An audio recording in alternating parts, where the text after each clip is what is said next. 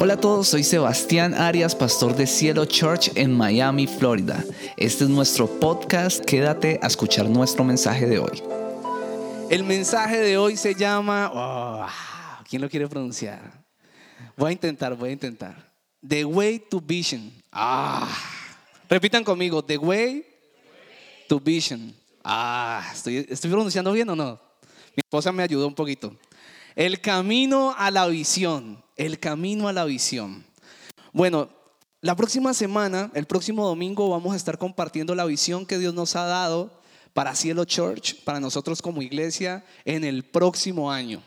Y lo que hoy vamos a hacer, o lo que hoy quiero compartirles, es cómo debería uno prepararse para recibir una visión. Y usted dirá, ah, pero esa es la visión de la iglesia. Sí, seguro, porque primero es el reino de Dios, pero quiero decirle algo, eso aplica proféticamente para todos nosotros los que tenemos nuestro corazón aquí.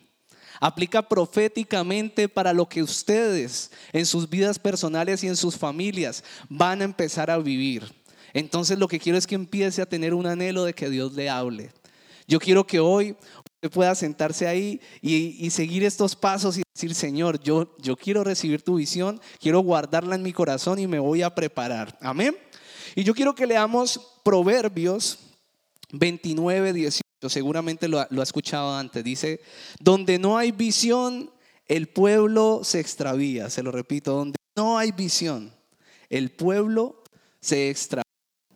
Y el rey Salomón, a mí me encanta este pasaje porque lo esencial de este pasaje es que sin visión no tenemos un horizonte. Sin visión nuestra vida no tiene razón de ser, no, no tiene sentido, carece de sentido.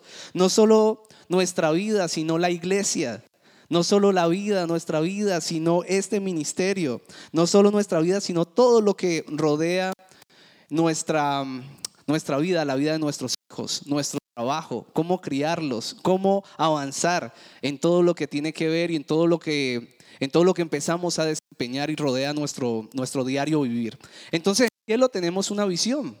En cielo tenemos una visión y lo que Dios nos entregó, una visión general, es una renovación, una renovación para que las nuevas generaciones tengan acceso a Dios. Predicamos el mismo mensaje, pero lo que hacemos es presentarlo de una manera renovada hablar en la misma frecuencia en la que habla esta generación de este tiempo.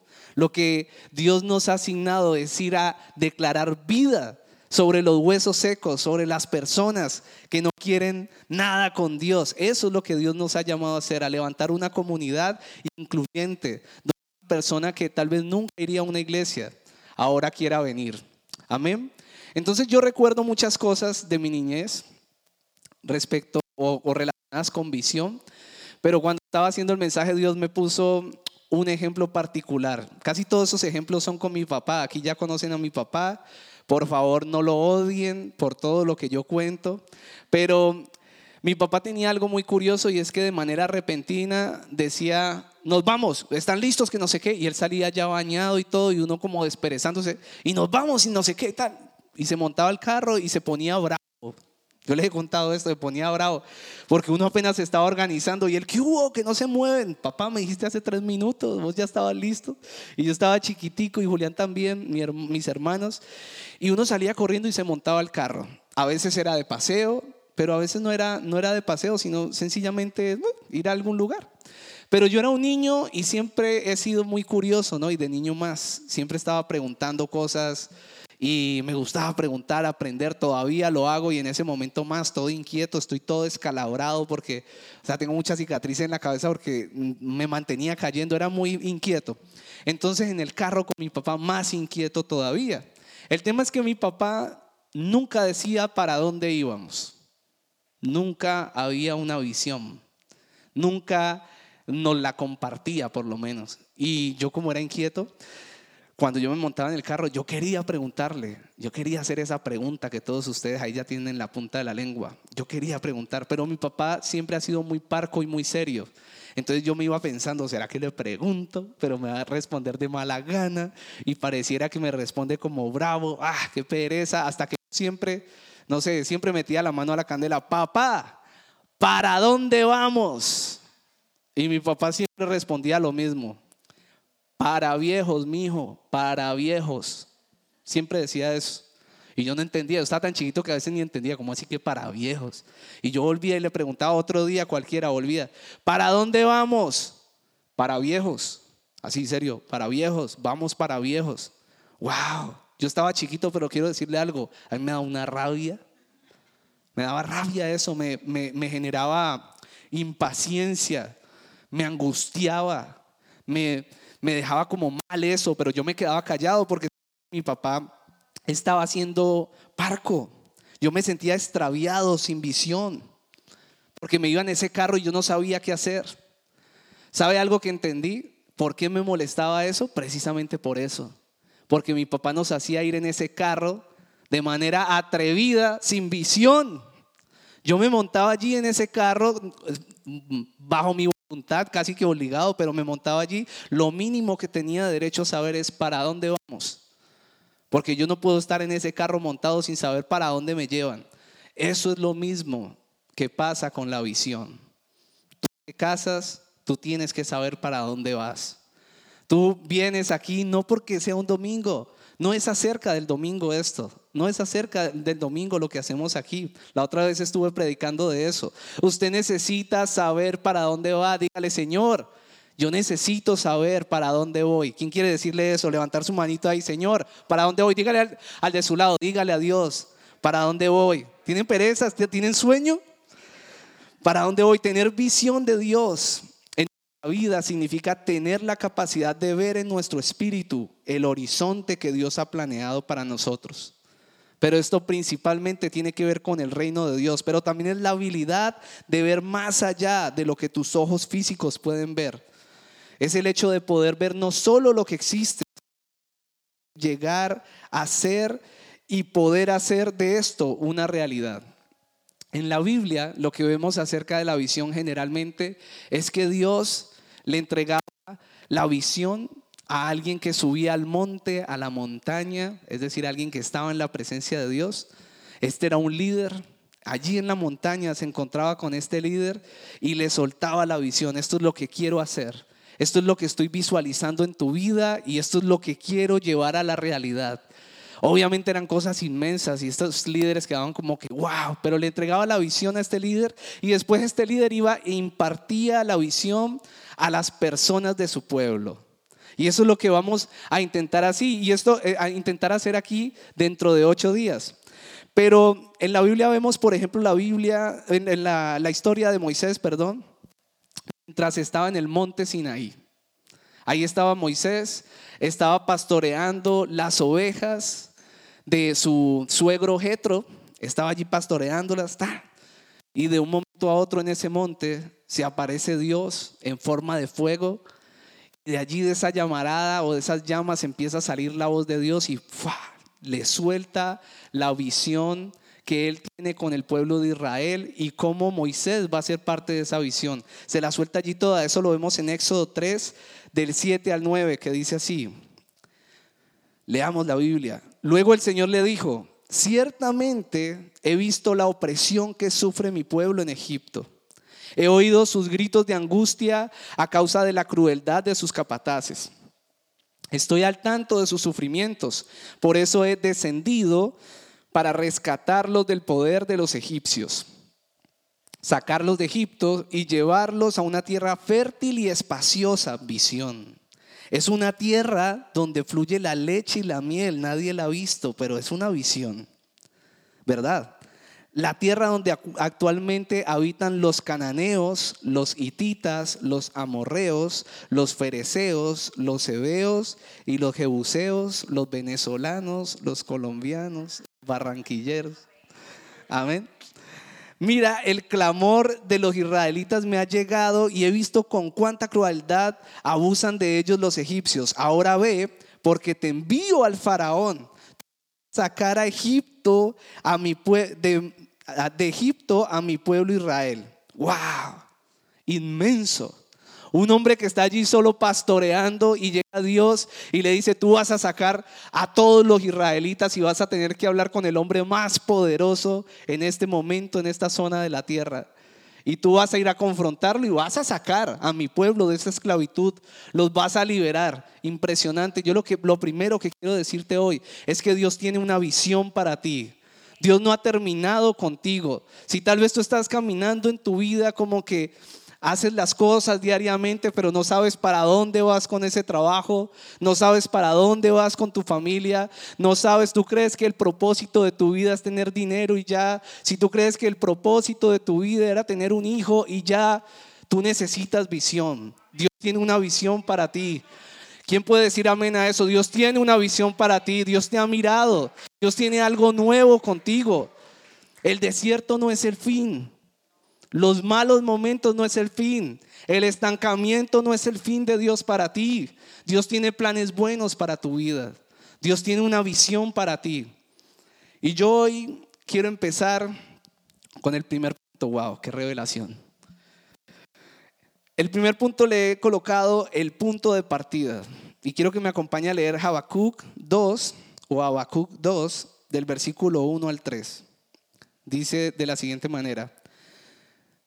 Dice Habacuc, subiré a mi torre de vigilancia y montaré guardia. Allí esperaré hasta ver qué dice el Señor y cómo, y cómo responderá mi queja. Entonces el Señor me dijo, escribe mi respuesta con claridad en tablas, para que un corredor pueda llevar a otros la respuesta con claridad. A otros el mensaje sin error. Esta visión es para un tiempo futuro, describe el fin y este se cumplirá. Aunque parezca que se demora en llegar, espera con paciencia, porque sin lugar a dudas sucederá, no se tardará.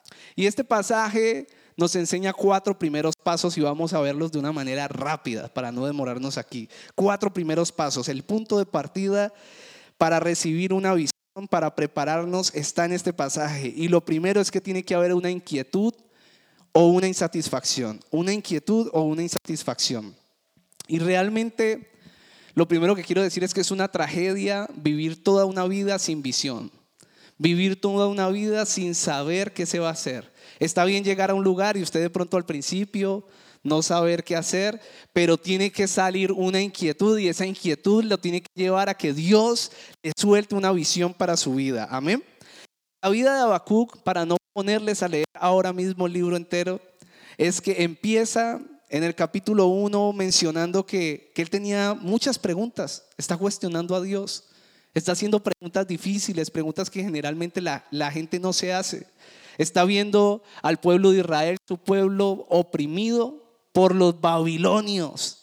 Entonces le dice, Señor, ¿qué pasa aquí?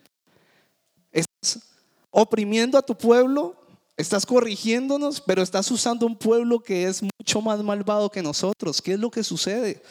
¿Por qué nos humillas de esa manera? Esta gente malvada, ¿por qué prospera y nosotros vamos de mal en peor? Eso es lo que le está diciendo. Explícame, porque no entiendo. Había una inquietud. Pero si usted nota, en la vida de Moisés también había una inquietud. También había una sensación de que de insatisfacción, de algo que no estaba bien. Y eso era que él estaba cansado de ver a su pueblo Israel, a todos los israelitas siendo oprimidos y maltratados. Por eso terminó en el monte Sinaí cuidando las ovejas de su suegro Jetro. Porque estaba huyendo, porque asesinó a causa de esa insatisfacción, asesinó a un egipcio porque estaban maltratando a un israelita, se cansó de esa injusticia y quiso hacer justicia por sus propias manos. Habacuc y Moisés tenían una insatisfacción, tenían una inquietud. ¿Cuál es la suya? ¿Cuál es la suya? ¿Usted está conforme? ¿Cuál es la inquietud suya con este ministerio, con esta iglesia que hemos empezado a, plantar aquí en Miami? ¿Cuál es su insatisfacción? Pero también revise su vida. ¿Cuál es mi insatisfacción con mi vida? ¿Qué es lo que me inquieta? ¿Qué es lo que estoy viendo que no es como yo quiero que esto termine? Tal vez tu matrimonio, tal vez tu economía, tal vez tus hijos, tal vez una sanidad, no sé. ¿Qué quieres decirle a Dios? Toda visión empieza con una inquietud, con una insatisfacción. Lo primero que necesitas es tener un corazón que está inquieto. Un corazón que está pensando constantemente en algo, en lo que no está satisfecho. Y cuando uno está inquieto, pues viene una visión y es una visión muy grande. Si la visión viene de parte de Dios, generalmente son visiones muy grandes, cosas que nosotros no podemos hacer con nuestras propias manos. Tiene que intervenir Dios porque son cosas inmensas. Lo segundo que vemos en este pasaje es estar atentos. Estar atentos, estar atentos. Habacuc 2.1 dice, subiré a mi torre de vigilancia y montaré guardia. Allí esperaré hasta ver qué dice el Señor y cómo responderá a mi queja. Wow. ¿Sabe qué simboliza esto? Esto simboliza estar en comunión con Dios, estar en la presencia de Dios. Subir a mi torre de guardia quiere decir velar, quiere decir voy a estar atento a lo que Dios me va a decir. Quiere decir sus antenitas listas, antenitas espirituales listas para escuchar la voz del Señor. Habla de comunión, habla de estar en la presencia de Dios. Si usted ve la vida de Moisés también, él estaba en la montaña ¿Y por qué estaba en la montaña? Porque Dios generalmente habla a las personas que están en su presencia. No es que usted se vaya a ir a buscar una montaña aquí en Miami porque no la va a encontrar. Las únicas montañas aquí son los basureros de ahí del Doral. Esto simboliza es estar en la presencia de Dios. Y usted dirá, pero Moisés estaba cuidando ovejas. Sí, claro. Estaba pastoreando, tal vez solo. Tal vez ahí hablando, Señor, ¿esto es lo que tienes para mi vida? estar aquí huyendo, estar aquí lejos tal vez de lo que, y dejar esa insatisfacción que tengo y dejar eso así, tal vez estaba en eso, estaba en la presencia de Dios. Eso es lo que simboliza. Yo te pregunto, ¿qué haces tú? Inclusive cuando no estás orando. ¿Qué haces tú cuando vas en tu carro? ¿Qué haces tú cuando estás solo o sola en tu casa? ¿Qué haces tú cuando no tienes nada para hacer? Nada más para hacer. Sí. ¿Qué haces? Wow. Voz de hombre, ahora sí. ¿Qué estás haciendo tú? Yo creo que esto lo que simboliza es que tenemos que estar, eso suena eh, un poquito raro, ¿sí? Préstame, préstame el otro. Sí, porque después no me puedo concentrar. Ah, wow, gracias. Ya, ya los ingenieros lo pudieron organizar. Ok, entonces simboliza estar en la presencia de Dios. Quiero preguntarte, ¿cómo está tu intimidad? ¿Cómo está tu relación con Dios? ¿Cómo está tu comunión con Dios? Cuando tú no estás orando, digamos en tu día, no es la hora de oración, no es el momento de oración, ¿estás igual en comunión con Dios? Es decir, cuando estás trabajando, ¿estás en comunión con Dios? ¿En todo tiempo estás listo para que Dios te hable? En todo tiempo estás pensando que Dios te puede hablar y estás atento a que Dios te hable. Lo tercero que recibimos en este pasaje es escribir la visión. Escribir la visión. Habacuc 2, 2 dice así. Entonces el Señor me dijo, escribe mi respuesta con claridad en tablas para que un corredor pueda llevar a otros el mensaje sin error. Quiero ser muy directo con esto. Si usted dice, pero es que yo en mi vida tengo visión, escríbela o dibújala. Si no puedes escribirla y no puedes dibujarla, no tienes visión o no es clara. La visión se tiene que poder escribir. Y yo quiero decirte, desde hoy deberías estar tomando nota. Dentro de ocho días deberías de tomar atenta nota. Esto es lo que Dios quiere que haga y tú mismo orar. ¿Será que esto viene de Dios? ¿Sabe? Yo vengo orando semanas enteras con mi esposa para que Dios nos entregue lo que vamos a compartirles dentro de ocho días. Usted debería hacer lo mismo, Señor, háblame. Háblame cómo quieres que esto imparta y haga algo en mi vida. Debes escribir la visión y debe de ser clara. Cuarto, debemos ser pacientes. Habacuc 2, 3 dice, esta visión es para un tiempo futuro. Describe el fin y este se cumplirá. Aunque parezca que se demora en llegar, espera con paciencia, porque sin lugar a dudas sucederá, no tardará. A veces escuchamos la palabra paciencia y creemos que paciencia es estar quietos. Creemos que paciencia es sentarse a esperar y no hacer nada. Pero saben, el contexto en lo que Dios está hablando aquí es que aprendamos a confiar, a tener una expectativa de fe a saber que nosotros tenemos que hacer lo que nos toca, pero en medio de que hacemos lo que nos toca, esperar a que Dios haga lo suyo y ser pacientes. Él dice, al final igual se va a cumplir. ¿Cómo está tu fe? Este es un año donde tenemos que activar nuestra fe. Este es un año donde tenemos que empezar a poner cosas en Dios y dejar de intentar con nuestras propias fuerzas. Yo he aprendido algo y es que todo en la vida contiene un balance entre estructura y espíritu. Estructura y espíritu. Aquí nos hemos esmerado por organizar este lugar, por organizarnos para tener alcance a otras personas, para poder enseñarles y nos de la preciosa palabra de Jesucristo, las buenas nuevas de Jesús, pero también nos hemos esmerado para, para organizar esto aquí, ¿verdad? Pero nada de esto funciona, toda esta estructura no funciona si no hay espíritu, si no estamos en comunión, si no le pedimos a Dios que venga y nos ayude. Si Dios no está aquí, no vamos a hacer nada. Pasa lo mismo con la visión. Debes organizarte, pero además de eso, tienes que estar en comunión con Él. Amén. El segundo punto es tener la actitud correcta. Tener la actitud correcta. Y algo que debemos entender es que, como les decía ahora, las visiones de Dios deben de glorificarlo a Él. Si usted dice, pastor, tengo una visión y es hacer esto chiquitico y pintarlo con un poquito y hacerlo con este eh, pizquita de cosas, esa visión probablemente no viene de Dios. Las visiones de Dios son inmensas, lo glorifican a Él. Las visiones de Dios son cosas que uno dice como que, wow, ¿cómo rayos vamos a hacer eso? Yo quiero decirle, usted este lugar chévere, lo hemos convertido ahí. Los que lo vieron como era dirán, wow, hoy, porque era terrible. Pero quiero decirles algo, esto es un lugar de paso. Esto no es lo que Dios nos ha mostrado. Estoy agradecido por todo esto y chévere que aquí hemos podido construir em, unas columnas fuertes, ¿verdad? Pero espirituales, hemos crecido. Pero Dios tiene algo mucho más grande y no es solo un lugar, es un pueblo entero, es una comunidad que ama. Es una comunidad en la que está el amor paternal de Dios. Es una comunidad donde podemos ser amigos. Es una comunidad donde otros pueden entrar. Donde nos miran y no ven que los estamos rechazando, sino que al contrario, que vean a un Jesús con los brazos abiertos.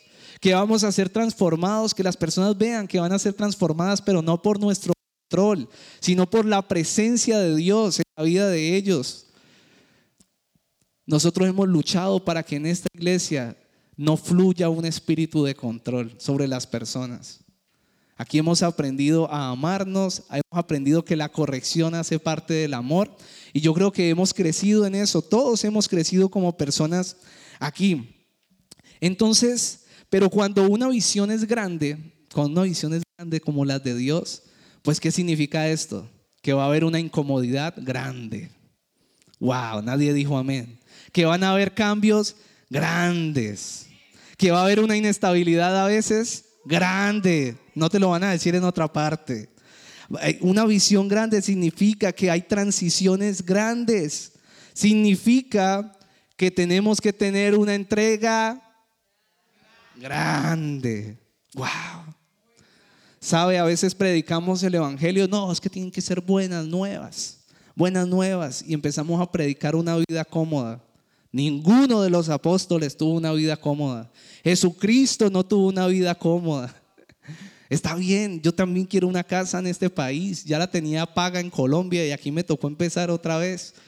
Yo quiero comodidad también pero estoy dispuesto a dejar esa comodidad por hacer la obra y la asignación que Jesús puso en mi vida y en la de mi familia. Yo le pregunto, ¿y usted está dispuesto a eso? Usted va a recibir una visión grande y está dispuesto a dar una entrega grande. lo normal o lo natural en nosotros como personas es resistirnos al cambio resistirnos a la incomodidad, resistirnos a la inestabilidad. Pensamos en dinero, en, en, en comodidad, en estabilidad todo el tiempo. Pero bueno, eso no es lo que vivieron los apóstoles o los que estamos llamados a servirle al Señor con toda nuestra vida. Nos resistimos al cambio. Éxodo 3, 11, 14 dice, pero Moisés protestó.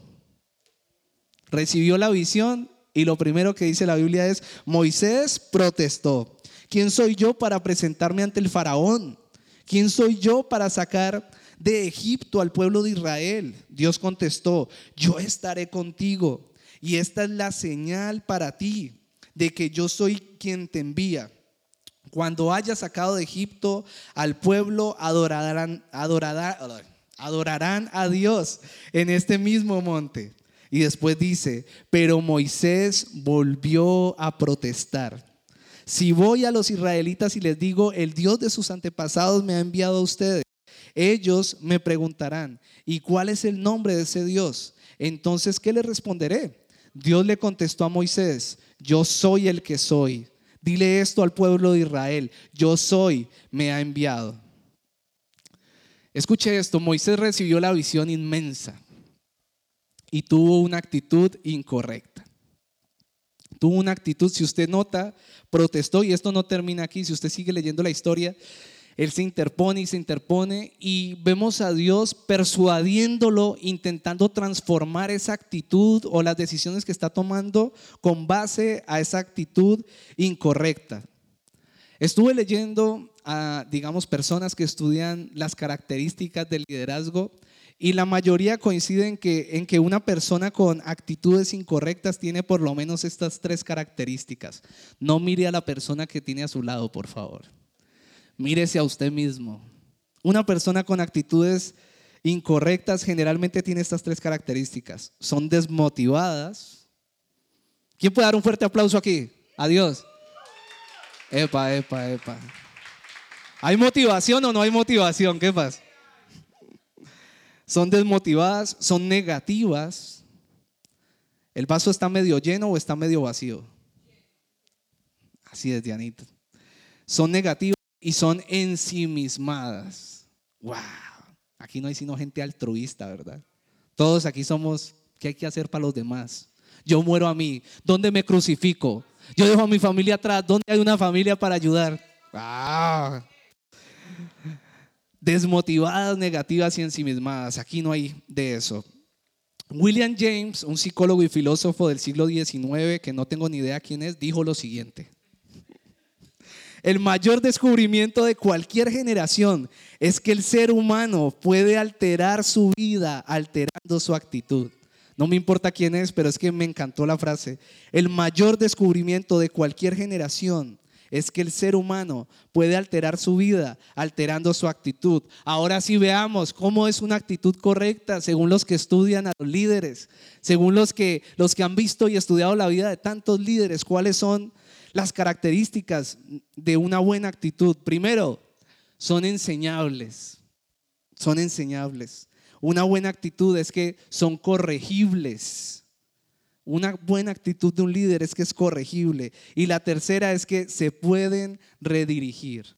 Se pueden redirigir. Estas tres características son las que necesitamos para recibir la visión de Dios. Necesitamos ser personas resilientes, resilientes, que se pueden redirigir. Las personas resilientes, o bueno, una persona que busca estabilidad en medio de una tormenta, sencillamente está satisfecha con sobrevivir.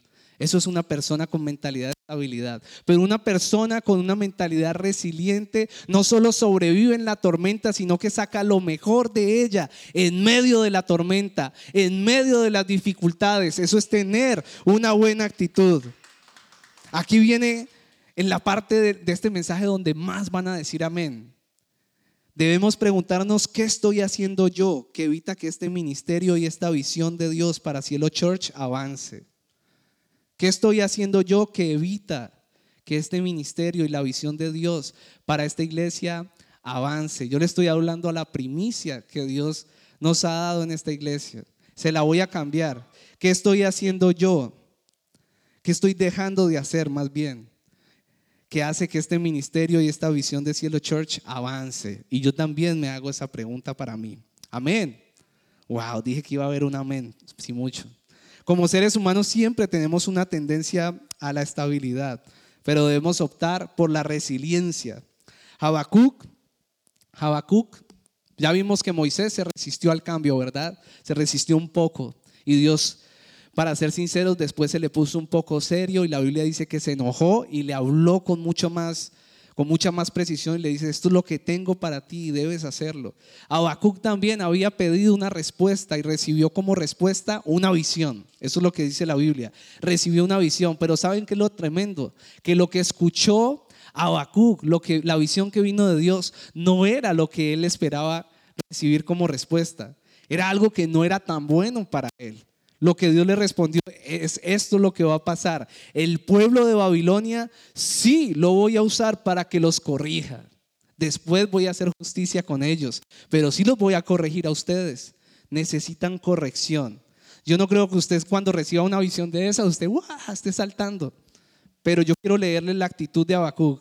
Habacuc 3, 17 al 18 dijo, aunque las higueras no florezcan y no haya uvas en las vides, aunque se pierda la cosecha de oliva y los campos queden vacíos y no den fruto, aunque los rebaños mueran en los campos y los establos estén vacíos, aún así me alegraré en el Señor, me gozaré en el Dios de mi salvación. El Señor soberano es mi fuerza, Él me da pie firme como al venado, capaz de pisar sobre las alturas. Yo le estoy hablando a una iglesia resiliente, a una iglesia que tiene una buena actitud, a una iglesia que no importa si viene una o mil pandemias, una iglesia que se determinó a servir a Dios. No importa si pasamos por pruebas, por el desierto, por un estancamiento. Este es el lugar, esta es la familia y esta es la comunidad donde Dios nos llamó y esta es la iglesia que estamos plantando.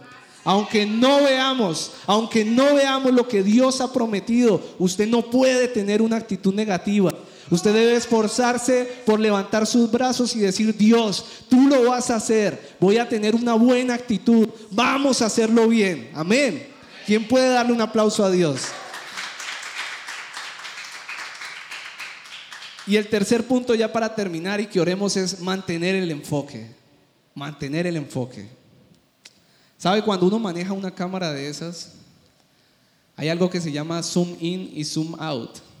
Wow, estoy impresionado con mi inglés, soy bilingüe. Zoom in y zoom out. Entonces, uno hace zoom in y zoom out y generalmente lo que hace la cámara es que se reenfoca. Enfocar es fácil. Enfocar en nuestra vida es algo fácil. Tú te puedes enfocar. Escúcheme muy bien a esto. Tal vez dentro de ocho días compartamos la visión y usted enfoca. Lo difícil es mantenerse enfocado. Lo difícil no es tener la visión y lo difícil es mantenerse enfocado.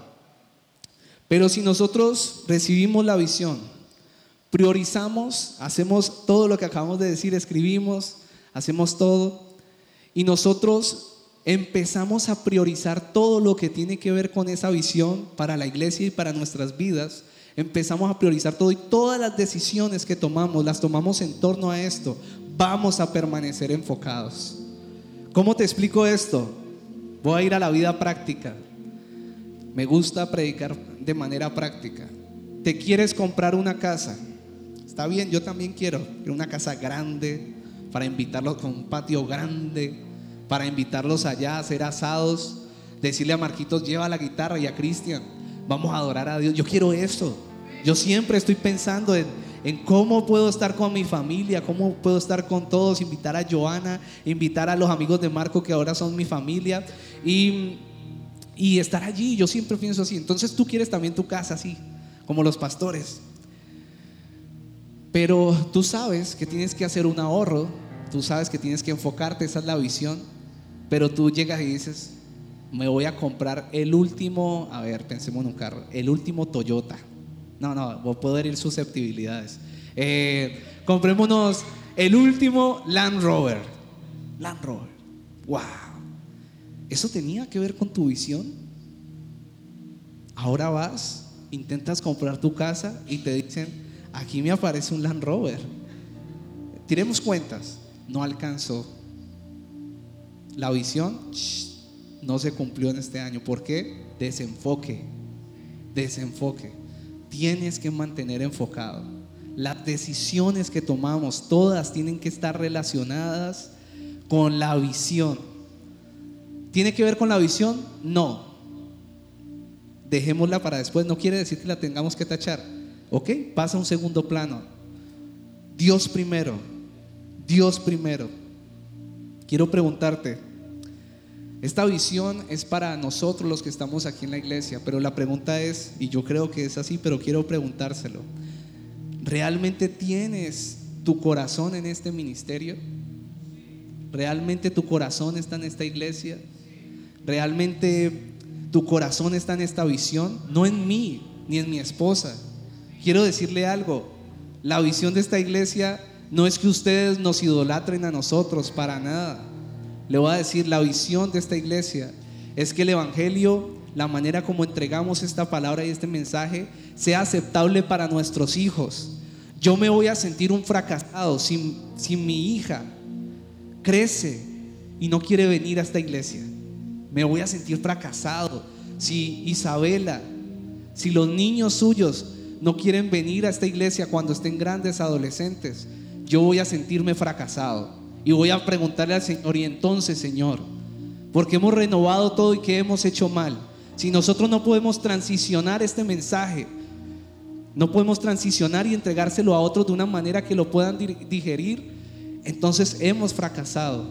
Tenemos que mantener enfocados. Yo quiero que mi hija un día tal vez no se pare aquí, tal vez diga, no, papá, yo no quiero ser pastor, pastora, pero yo lo que quiero es ser médico y mi atril, mi púlpito va a ser ese consultorio, va a ser esa sala de cirugía y yo voy a estar feliz. Y que cada domingo o cuando se vayan a congregar diga, yo voy a ir a la iglesia, primero Dios, tengo que darle gracias a Dios. Eso es éxito.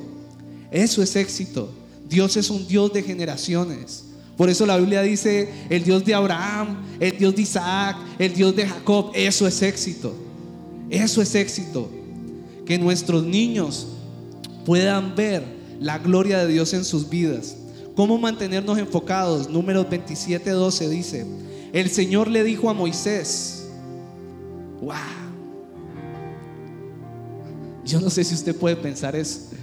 Dios le dio una visión. Aquí estamos hablando de que Moisés pasó 40 años sin ver la visión cumplida. De hecho, tuvo que transicionar transicionó, le entregó a Josué y Josué fue el que vio esa visión al final. Transiciones. Pero escuche lo que dice. Números 27, 12 dice, el Señor le dijo a Moisés, sube al monte Abarín y contempla desde allí la tierra que les he dado a los israelitas. ¿Cómo mantener enfocado? Mirando lo que escribiste acerca de la visión visitando el futuro que Dios te mostró. Sebastián, ¿por qué no has tirado la toalla? Hemos bregado después de esta, de esta pandemia. ¿Saben por qué no hemos soltado? Porque nosotros o este sueño o esto que ustedes ven aquí inició por una visión. Yo no estoy viendo lo que veo ahora. Estoy feliz con lo que veo, pero yo sé que esto no fue lo que Dios me mostró. Yo sé que esto es apenas un inicio. Moisés sabía que el desierto no era la visión que Dios le había dado. La visión era libertad, pero libertad también de ese cautiverio mental que esos israelitas tenían. Por eso duraron 40 años en ese desierto. Moisés y Dios intentando liberarlos de esa manera de pensar, de esa manera, de esa concurrente manera de poner a Dios en un segundo y tercer lugar. Pero Moisés y Dios eran dioses primero y ellos fabriquen ídolos. Fabriquen ídolos. ¿Cuál es el ídolo de su vida? Que no le deja avanzar. Que no le deja poner a Dios primero. En mi caso era mi buen trabajo en Colombia que Dios me dio. Oh, wow. Mi ídolo segunda, seguramente iba a ser mi hija que me tocó entregársela por un sueño a Dios de rodillas. Mi hija no había nacido, estaba en el vientre. Y llegué llorando, le dije, Señor, te la entrego. Oh, eso fue como si me arrancaran el alma. Pero la disfruto todos los días.